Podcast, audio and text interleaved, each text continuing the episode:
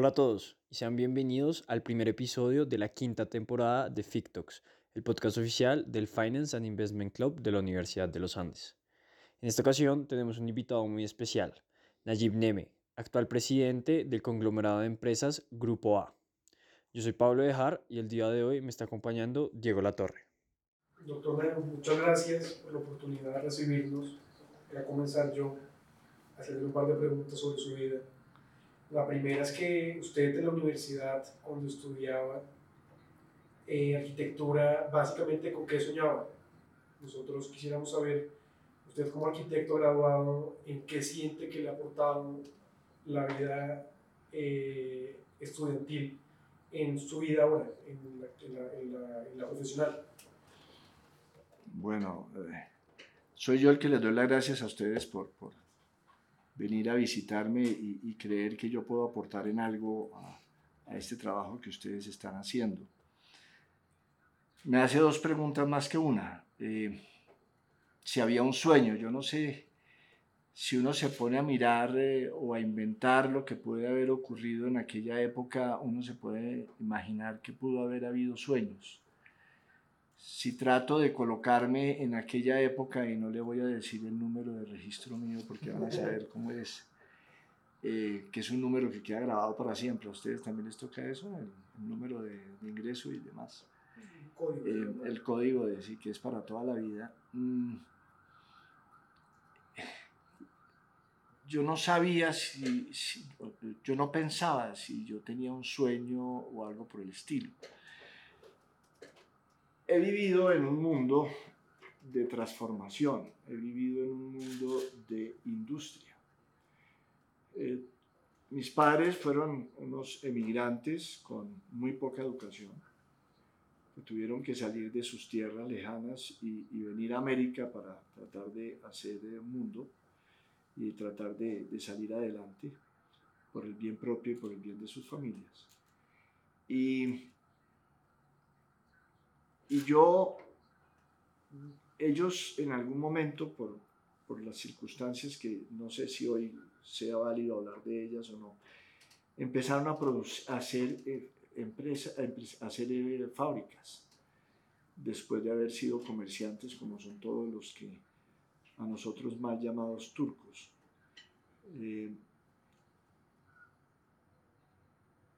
esa fue la vida que yo tuve. Desde que yo nací, desde muy pequeño me llevaban a las fábricas, trabajaba en las fábricas durante la época de vacaciones, eh, tuve el contacto con todas las máquinas y demás.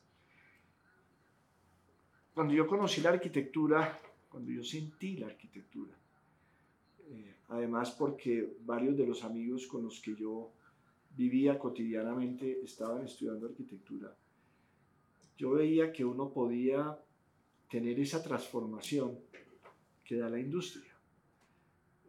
Eh, ustedes no sé si lo sienten, pero cuando uno ve un pedazo de acero y, se va transformando y se va convirtiendo en una rueda o se va convirtiendo en un amortiguador y al final se produce un producto que, que, va a servir en, el mercado, eh, es algo que, que a mí siempre me ha producido emoción y entusiasmo.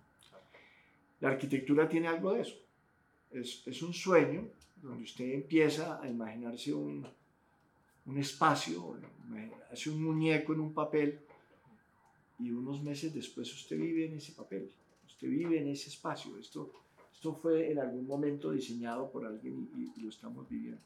Esa transformación es lo que a mí me llama. Yo no sabría decir si eso es ingeniería, yo no sabría si eso es arquitectura, yo no sabría si eso es romanticismo. Es es algo que fue lo que me llevó a eso y como les decía, como yo tenía mis amigos, todo el mundo cree que yo soy administrador de empresas o soy ingeniero mecánico o ingeniero industrial. Y todo el mundo creyó, y mis padres seguramente lo habrán creído, y cuando hablo de padres es mi papá y mi tío, que fueron como mis padres, y por supuesto mi madre, pero mi papá y mi tío, yo creo que ellos creyeron que yo iba a ser en algún momento ingeniero. Nunca me dijeron qué tenía que estudiar, nunca eh, me dijeron, me preguntaron si, si estaba escogiendo la carrera que era o no. Simplemente aceptaron que yo entré a la facultad de arquitectura y, y estudié arquitectura. Eso fue lo que me motivó y eso fue lo que me, me, ha movido siempre en la vida, el, el, transformar, el cada día estar más, estar más, el de mejorar cada día cada cosa que uno hace. Eh, la arquitectura da mucho de eso. Aparte de que tiene un tema humanístico, aparte de que tiene un tema romántico. Eso es lo que yo siento cuando, cuando hablo de la arquitectura. Yo entiendo cuando habla de transformación. Mm. Y um, la siguiente pregunta es, ¿esa transformación cuándo se volvió lo que hoy en día es el imperio del Grupo A? No es un imperio, por fortuna es una empresa familiar. Eh, creada con esfuerzo y perseverancia y con entusiasmo y con ese olfato que tenían los viejos en la época. Como le digo, yo desde pequeño estudié, trabajé en estas fábricas, trabajé en eso y yo sentía eh, lo que significaba el, hacer cosas nuevas todos los días. Es ahí donde hago yo esa conexión y es la que yo eh, sentía que, podía dar algo de mi parte. Ya las circunstancias de vida me ayudaron a estar aquí más. Cuando hablo de eso es que mi tío no tenía hijos, era soltero y mi papá, eh, yo soy el único hijo hombre, somos tres hermanos, tengo dos mujeres. Y en el mundo oriental pues hay algo particular en ese sentido. y yo siempre estuve al lado de ellos. Eh, y ellos consideraron en un momento que yo podía ser la persona para recibir el legado que ellos habían dejado. Eh, no sé si estarían equivocados o no. no y lo digo y lo digo sinceramente, yo creo que a mí me faltan muchas cosas para, para poder manejar una, una industria, para manejar una empresa con, con todas las dificultades y con todos los eh, éxitos y con todas las experiencias que produce el manejar una cosa de estas. Yo, por ejemplo, siempre digo, y mis hijos por lo menos lo hicieron, eh, yo nunca trabajé para otra persona, yo trabajé para mi papá. Eh, a uno le hace falta trabajar para otra persona, a reportarse, hacer las tareas que hay que hacer, entregar los proyectos que uno tiene en camino yo no, ya, a mí nunca me, mis padres me exigieron algo y yo podía ir avanzando como yo quisiera. Fueron muy generosos y muy amplios conmigo y me dieron todas las oportunidades para que yo me desarrollara como yo quisiera. Y para usted entonces asumir la responsabilidad de este legado y llegar a potenciarlo, ¿cómo puede resumir qué fue este proceso? Resumir un tema de estos no sé cómo se resume, lo, lo sí es un peso enorme, es un peso enorme. Eh, como le digo, lo que estos señores hicieron, llegan a Colombia, a una ciudad pequeña como es Ocaña, norte de Santander, a vender botones, a vender zapatos, a vender camisas, a, a vender telas, mm, y se pasan todas las vicisitudes que tiene un país y que, ha tenido Colombia durante estos, ya estamos cumpliendo 91 años de, historia, eh, pues viene un 9 de abril y pierden la mitad de las cosas, viene la violencia y se pierden muchas cosas. Y ellos tampoco eran las personas eh, educadas para manejar cosas de este tipo. Siempre hubo fue ese amor y ese cariño por un país como es Colombia. Y, a mí el legado que me dijeron es, mira hijo, yo solo le debo a alguien y es a Colombia. Colombia me dio a, a tu mamá, me dio a mis hijos y me dio la oportunidad de, de, hacer lo que he hecho aquí, que yo seguramente no lo hubiera hecho en otro país. Entonces lo único que te pido es que de alguna manera recompensemos a Colombia en algo de lo que nos ha dado. Y, y ese, es el, ese es lo que a mí me impulsa todos los días. El, el, el, el venir a esta oficina primero con, con, energía, con emoción. No he sentido jamás eh, pereza de levantarme y aparecer aquí temprano. Cuando me casé hace algunos años ya, le dije a mi mujer el día que tú me oigas decir que yo tengo pereza de ir a mi oficina, eh, tienes la obligación de llamar y decir que yo no vuelvo. Porque si yo tengo pereza de ir a mi oficina a hacer mis cosas, no, no puedo ir. No, simplemente no voy. Me dedico a hacer cualquier otra cosa, pero que no sea eso. Eso, eso es lo que a mí me impulsa, el, el, el tratar de alguna manera agradecerle a la vida y agradecerle porque pues si bien a ellos les tocó salir de cero, yo tuve la fortuna de nacer con todas las comodidades del caso y vivir bien y poder hacer lo que, como les decía antes, desarrollar lo que a mí se me ocurriera. Entonces, eh, mm, eso es lo que yo siempre eh, cuento, digo, hablo con las personas que trabajan conmigo. Tenemos que sentirnos impulsados por algo no hay nada más importante que la necesidad.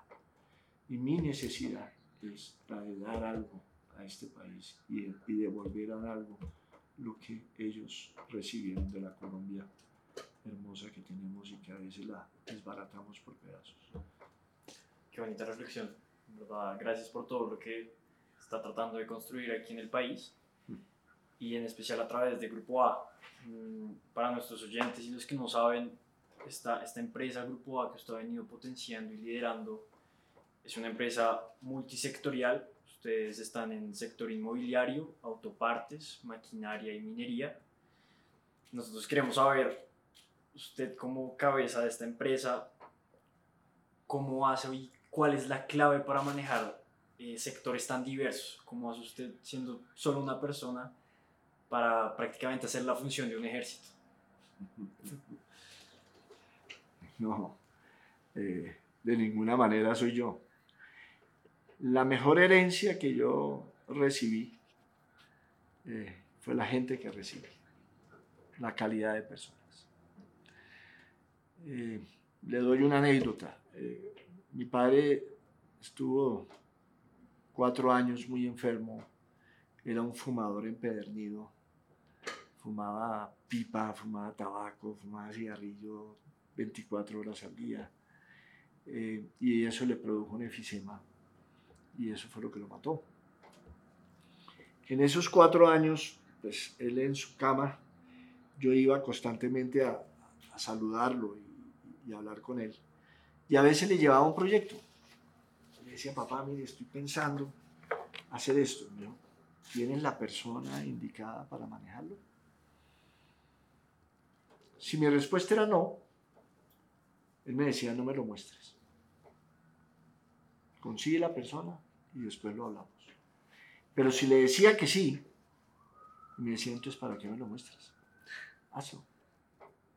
Eso lo que quiere decir esa reflexión eh, es que si usted tiene la persona idónea para manejar el proyecto, para manejar la empresa, eso es lo que hace realmente que las cosas puedan cambiar.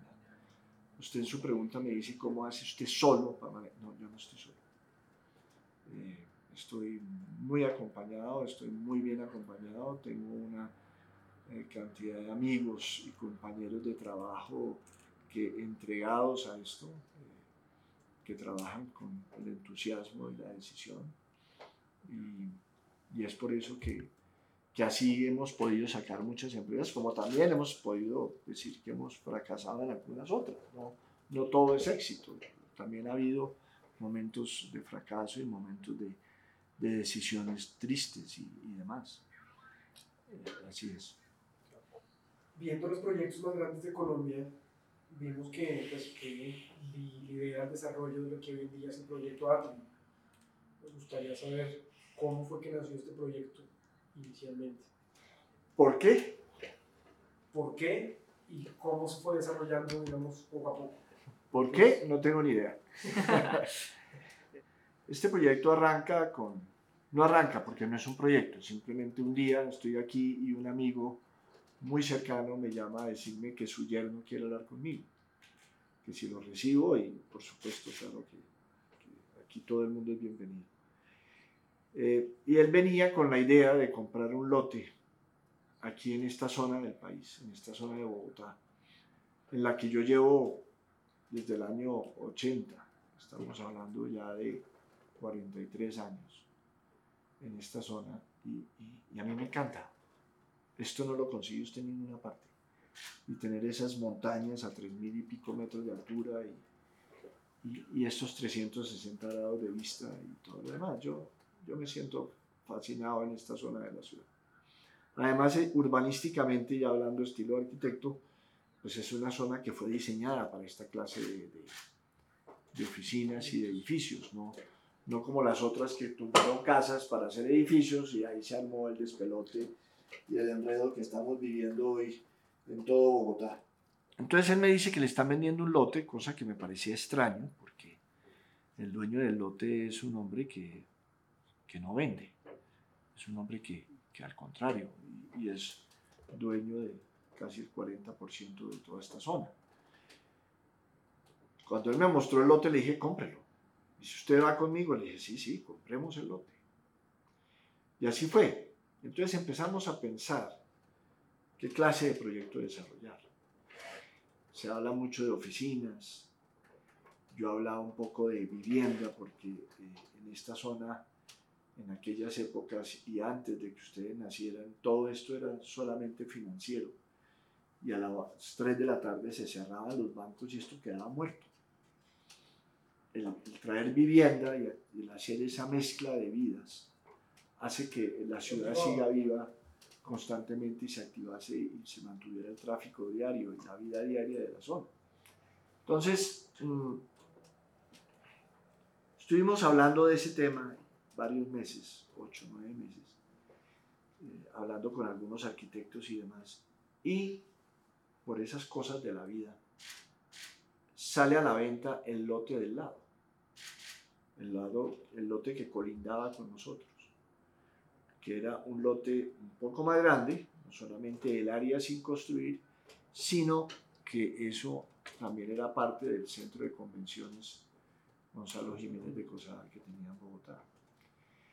Y al juntar los dos lotes, o los tres lotes, Estábamos hablando de un área parecida a 20 mil metros cuadrados. A mí se me parecía la maravilla, el mejor sitio.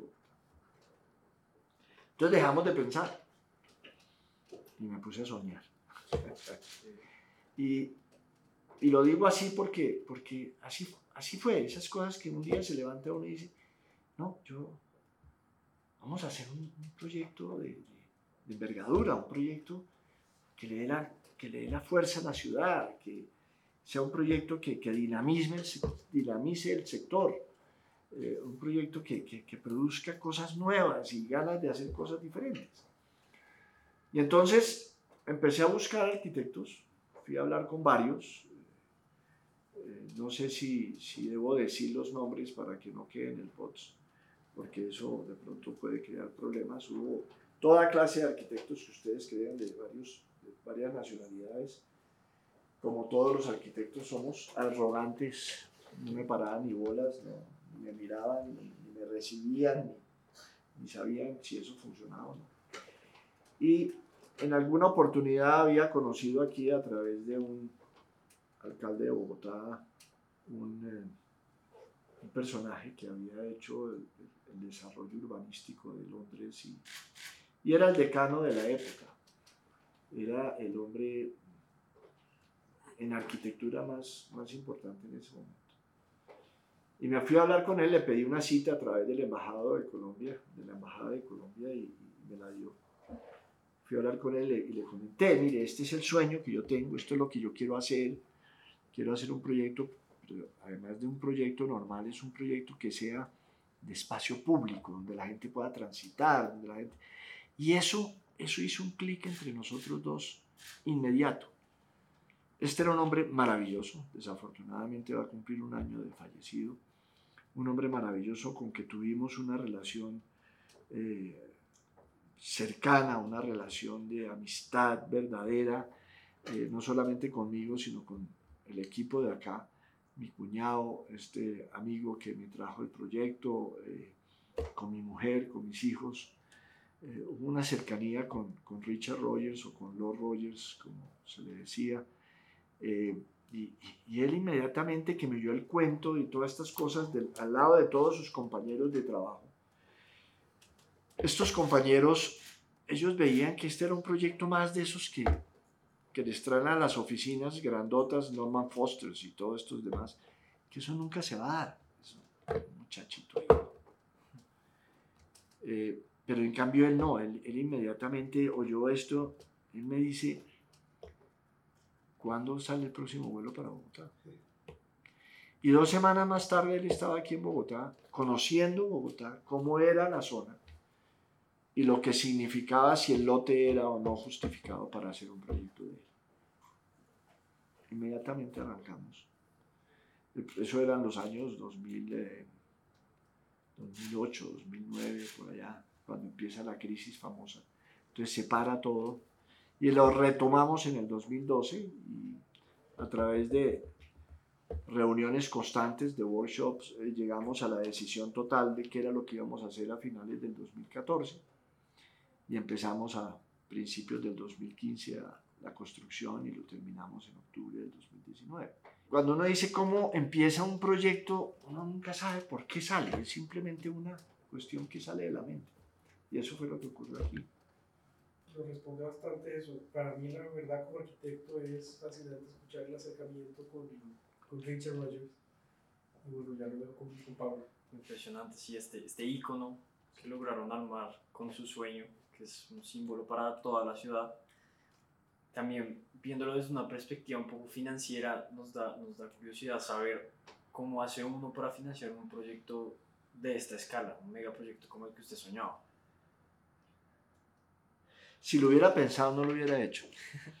Se lo digo de verdad. Eh, recientemente, hace unos seis, ocho meses, de pronto dos meses, diez meses, algo por el estilo, en una reunión cualquiera que tuvimos acá con, algunos empresa, con algunas eh, entidades financieras, eh, uno de los compañeros míos de trabajo dijo una verdad que yo no conocía.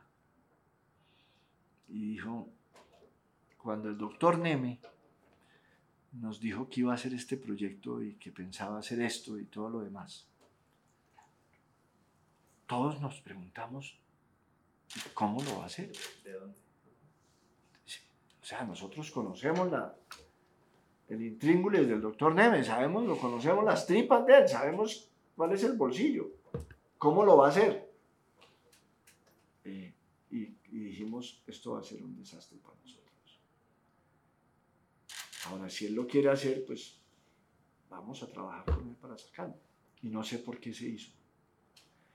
Fue un proyecto que, por eso a mí, varios, y no, no digo los nombres porque no se trata de eso, eh, me decían que eso era una locura. Y yo estaba loco haciendo una cosa de esto, que esto no tenía sentido.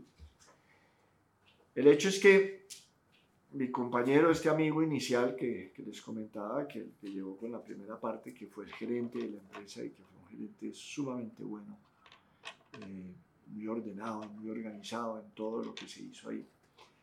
Él estructura el proyecto, se hace el presupuesto completo, no es fácil hacer un presupuesto de esa magnitud. Se utilizaron unas tecnologías maravillosas, todo el sistema BIM que antes no existía y todo para diseñar y conocer hasta el último detalle. Se hicieron 76 mil planos. Era una cosa de locos lo que hubo ahí. Y este, este trabajo de, este, este, trabajo de, de, hacer este proyecto, eh, empecé a ver yo un, unas cifras, para que para muchos sea nada, pero yo no tenía esas cifras nos pusimos a hacer un, un escaneo por, por, los bancos y, y, mostrarles el proyecto y decirle, mire, esto es lo que estamos pensando hacer. Financienos, nosotros vamos a tratar de poner esto y lo otro. Y apareció un banco eh, que me llamó después de la, de la reunión que tuvieron, porque yo no asistí a esa reunión en particular. Y el gerente, el, el presidente ejecutivo del banco me llama y me dice, allí nosotros queremos financiar ese proyecto. Lo que pasa es que no queremos que nadie más lo financie, porque nosotros creíamos que lo íbamos a hacer sindicado con varios bancos al tiempo. Y él dijo, no, nosotros lo financiamos completo. Bancolombia. Pues yo no le dijo. Bancolombia y fue una cosa que yo, yo, cuando vi eso dije, esto no puede ser, que el tipo esté parando bolas. Tan así que yo me fui para Medellín a hablar con ellos y les dije, que yo esté loco, no pasa nada. Pero que el ejecutivo del Banco de Colombia esté loco y todos sus secuaces también, la cosa puede ser muy grave. Vamos a hacer ese proyecto y Bancolombia se compromete a sacarlo. Y, y se hizo. Y se hizo. Y en la mitad del proceso también apareció otro socio que, compró un pedazo y, y, así se financió. Y por fortuna, el, a final de octubre, 28 de octubre, que es el día del cumpleaños de mi padre, el año 2019, eh, cuatro meses antes de pandemia o cinco meses antes de que el mundo se cerrara, pagué la deuda con el Banco de Colombia y, y ahora no sé qué hacer con el edificio porque está vacío. Ahí está solamente Bancolombia y, estamos en el proceso. Vamos a ver qué va a pasar con eso. Doctor, y otra pregunta en temas, digamos, pues como mete una cantidad de sectores, el tema de la economía, ¿usted qué piensa del futuro de Colombia, específicamente en el sector de la construcción, siguiendo por este tema? Mire, yo, yo no, no, no soy profeta ni soy vidente ni voy a decir nada por el estilo. Lo único que sí le digo y es otra frase que, que recibí siempre de mi, de mi tío en especial. Me decía que Colombia es un país joven, que Colombia es como un bebé. Eh, y los bebés les da sarampión, les da gripa, se caen, se rompen los brazos, pero van creciendo y se vuelven un día adultos y se vuelven gente seria y organizada. Eso le va a pasar a Colombia. Colombia está pasando por un proceso. Colombia es un país joven. Es un país que tiene todas las posibilidades, que tiene grandes opciones, que tiene lo que quisieran muchos países. Acabo de llegar de un país como es Dubái y nos decían, Dubái lo que produce es arena, no tiene nada más. Y miren lo que es ese país hoy. Colombia tiene todo, 365 días de todo. Yo trabajé mucho tiempo con la gente de Suecia, gente maravillosa. Y recuerdo que pues, teníamos una amistad con tantos amigos que, venían de allá constantemente a nuestros negocios. Y los fines de semana, en varias oportunidades, los llevábamos a fincas aquí cerca, Tocancipá, a la calera, de la pradera ahora y todas esas cosas. Y ellos se quedaban estasiados viendo el pasto. En Suecia no, no hay tiempo de cortar el pasto. Cuando el pasto empieza a crecer nos cae nieve y se quema y vuelve otra vez y se quema y nunca cortamos el pasto. Aquí nosotros cortamos el pasto 365 días al año. Aquí podemos producir papayas todos los días. podemos producir lo que queramos. Entonces, yo veo a Colombia, por supuesto, pasando por cantidad de problemas. Lo que sí es que veo que hay que ser perseverante, hay que hacer la tarea. No se puede uno rendir, no puede uno dejar esto. Esto lo construimos, somos nosotros. Esto no lo construyen ni los políticos, ni los que están por e-, épocas manejando ciertos temas. Lo construimos, somos los empresarios. Lo construimos las personas que nos mantenemos en nuestro negocio, en nuestro trabajo. Somos los que realmente hacemos país. Entonces, yo quiero en el futuro lo que nosotros queramos que se haga en el futuro somos nosotros los llamados a construir ese futuro. Otra arquitectura diferente, pero esa es la arquitectura que tenemos que hacer.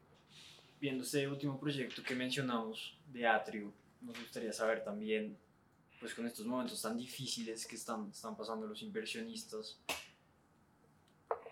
¿cuándo, cuando piensa usted que, que, se va a reactivar eh, este proyecto? Tenemos entendido que son tres fases y hay una, entonces nos gustaría saber eh, ¿ustedes tienen pensado reactivar esta pronto o cuáles son los planes a futuro de, este proyecto? A ver, eh, hay algo que nos, Eh, sí, como usted lo dice, el proyecto tiene tres fases.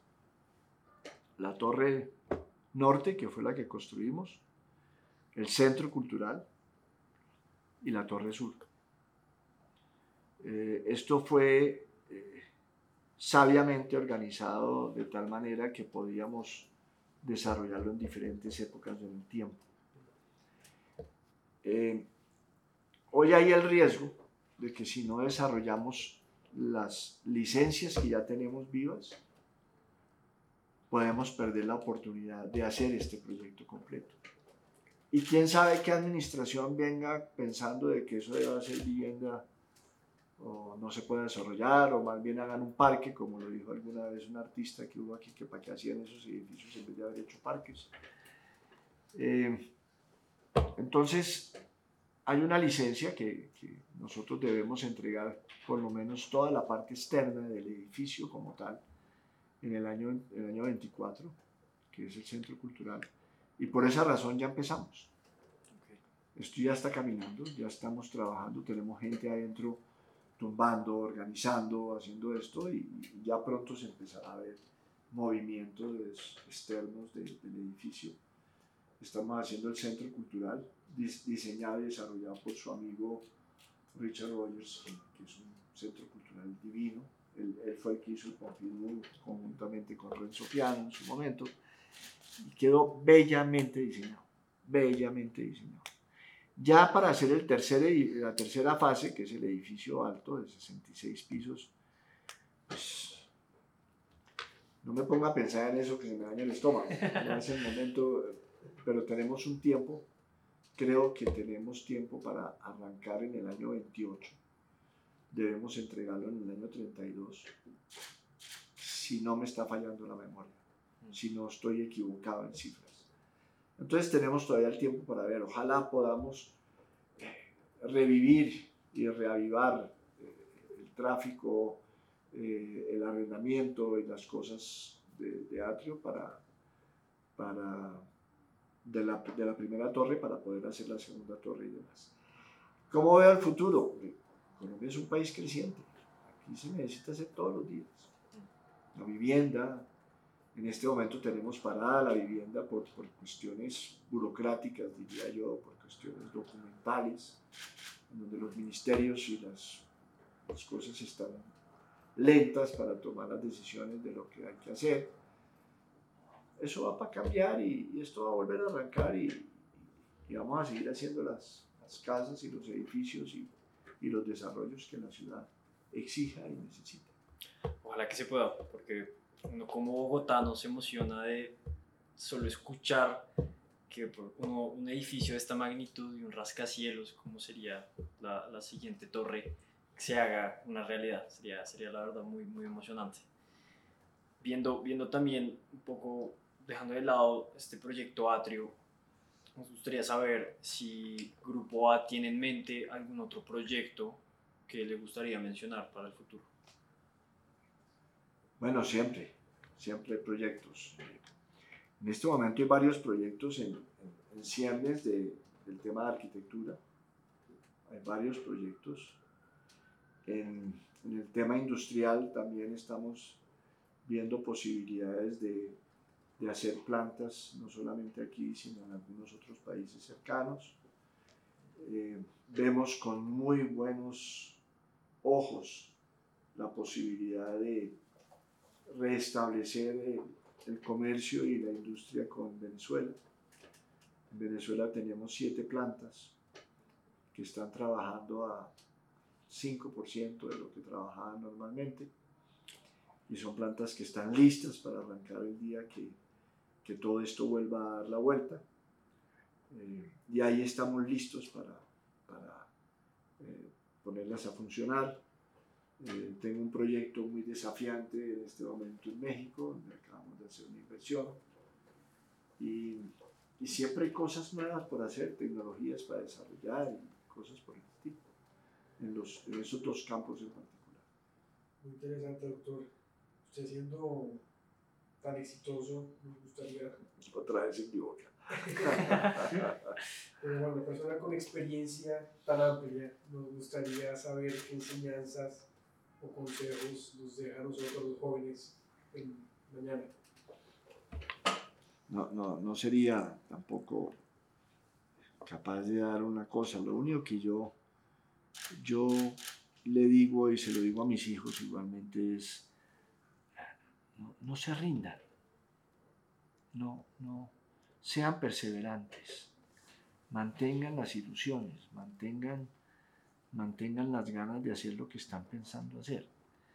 Eh, hoy nosotros estamos llenos de una información en su mayoría negativa, no solamente a través de la prensa y a través de lo, de lo cotidiano que vivimos, sino además a través de lo, de lo que los amigos sienten. Y entonces, en una reunión reciente que tuve con varios empresarios, hablaban de que estoy parando este proyecto y estoy, ya no voy a construir estas casas y aquí no voy a hacer. Yo les decía, ¿y ya, ya dónde van? ¿Qué van a hacer? nosotros tenemos que hacerlo. Sigamos para adelante. Y, a eso es lo que les diría yo a ustedes. Perseveren en la idea, sigan en los sueños. Hay que hacer ajustes, háganlos. No les dé miedo. Eh, lo que no deben hacer es rendirse y decir, ya, boto la toalla y, y no sigo para adelante. Eso es lo único que yo les diría. Que es lo que yo me pongo a veces a pensar que digo, ¿y, yo por qué vuelvo otra vez aquí? ¿Y por qué estoy aquí? Porque aquí me han preguntado varias veces, hay momentos en que las fábricas están, nosotros éramos los mayores proveedores de 12 plantas de ensambladoras en Venezuela, 3 plantas en Colombia, 3 plantas en el Ecuador, se llegaron a producir más de 450 mil carros. En este momento eso está acabado. ¿Vale la pena tener esa planta? La decisión más fácil para mí, cierre. Es una decisión fácil, pero no me gusta tomar las partes fáciles. Además, detrás de eso hay una cantidad de familias. No solamente los compañeros de trabajo con los que yo hablo y me veo y saludo y, pienso en ellos constantemente, sino que ellos tienen esposas, tienen hijos, tienen, tienen nietos, tienen dificultades, tienen ganas de vivir. Y, muchos de ellos pueden hacer sueños por, por, por, culpa de uno. Y eso pesa mucho en mi espalda. Estamos en un mal momento, pero vamos a sacar esto adelante. Entonces, por eso hay que seguir adelante. No se canse. Nos quedamos con eso, perseverancia. Perseverancia. Por último, a los invitados siempre les preguntamos si tienen algún libro que hayan leído recientemente o algo que hayan leído o un podcast, en caso de que usted escuche alguno, que le gustaría compartir. Sí, podcast, no creo, yo no soy, no, soy bueno en esta cosa, tengo un magnífico teléfono que sirve para tomar fotos, buenísimo, ya a veces llamo por teléfono. Hay, hay hay un par de libros que, que leí ahora, pues lo que, que, está hablando usted de recientemente, pues hay muchos detrás, solamente que traigo esto a colación por lo que estamos hablando. Hay uno que se llama, que se llama A prueba de fuego, eh, de un eh, escritor español maravilloso que se llama Javier Moro, que escribe sobre historias él hizo Pasión India, hizo El Sari Rojo, habla sobre toda la historia verdadera de muchas partes. Y, además que lo, lo escribe de una manera que a uno lo cautiva desde la primera hoja hasta la última. Esta, esta, este libro habla de un arquitecto que se llama Rafael Guestavino y es el arquitecto que hizo muchos de los edificios de Nueva York y las bóvedas. El pues la palabra inventar no es tan clara porque eso en el mundo árabe, 8.000 años de historia atrás, se hacían, pero él, él, él, creó todas esas bóvedas que se hacen, que están en el, en el Grand Central Station de Nueva York y, el que está en el Greensboro, el, puente de Greensboro, ahí en la 60 con, con Primera, y, bueno, en Nueva York hay muchas cosas de esas. Y ese tipo hizo mucha arquitectura ahí, y es muy linda, todo lo, como fue su vida de arquitecto en Nueva York, venido de, de la nada de España. Eso, eso fue un, un, libro que me ha impactado y que, que además lo junto porque eh, en ese momento que estaba leyéndolo, llegué a Nueva York y, empecé a sentirme que estaba viviendo lo que, lo que él estaba, lo que estaba narrándose ahí. Y hay otro libro que, que no me cautivó, pero que, que me sorprendió porque se me juntó también con otra historia en televisión. Hay una, hay una serie en Netflix que se llama Pálpito. Miedosísima eh, estresadísimo, estresante, que es el, el, contrabando de órganos y, todo lo que posiblemente hay un poco de fantasía, pero todo lo que puede ocurrir detrás de eso para conseguir un hígado y para conseguir un corazón y para conseguir un ojo y todo lo que puede pasar. Y en el mundo hay esa clase de cosas. Mm, hay muchos niños que se desaparecen y mucha gente que, se, que no vuelve a aparecer por culpa de, de, de esa clase de cosas. Y por coincidencia, en, el último vuelo, que fueron hace unas, una semana, semana y media, estaba leyendo un libro de Héctor Abad Faciolince, eh, que es sobre un curita en, en Medellín, que se llama Salvo mi corazón, todo está bien. Y es sobre un trasplante de corazón que él necesitaba y como no llegaba el trasplante, como no llegaba el corazón, entonces había una clase de, de cirugía nueva que estaban experimentando y en esa cirugía él fallece. Lo que pasa es que me, me, asusté porque dije, ¿qué me va a pasar? Estoy viendo demasiados temas con el corazón y los trasplantes. ¿no? Entonces eso, eso me, asusta, me, me, ha asustado, pero me puedo quedar hablando de muchos otros que he tenido el gusto de leer y, y de mucho mayor profundidad que, que este par. Bueno, doctor, muchísimas gracias. A ustedes, hombre, muchas gracias.